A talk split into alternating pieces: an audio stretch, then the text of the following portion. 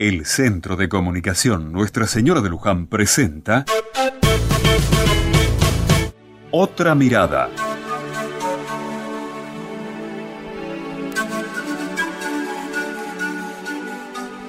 Cuando hablé el otro día con doña Julia, madre de un pibe que está metido en el drama del Paco, me encontré con una mujer muy fuerte, muy entera y decidida. Parecía una gran luchadora, como si tuviera que ir a una guerra.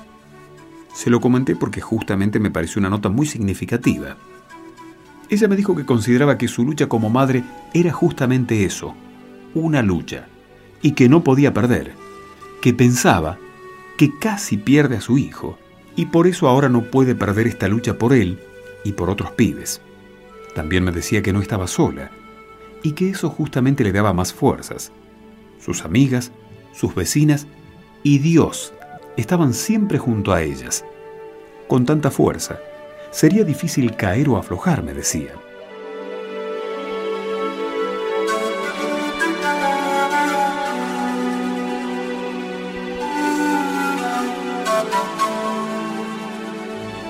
Dice el apóstol San Pablo en su carta a los cristianos de Roma, Hermanos, si Dios está con nosotros, ¿quién estará contra nosotros?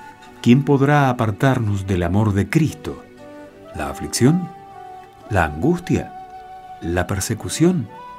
¿El hambre? ¿La desnudez? ¿El peligro? ¿La espada?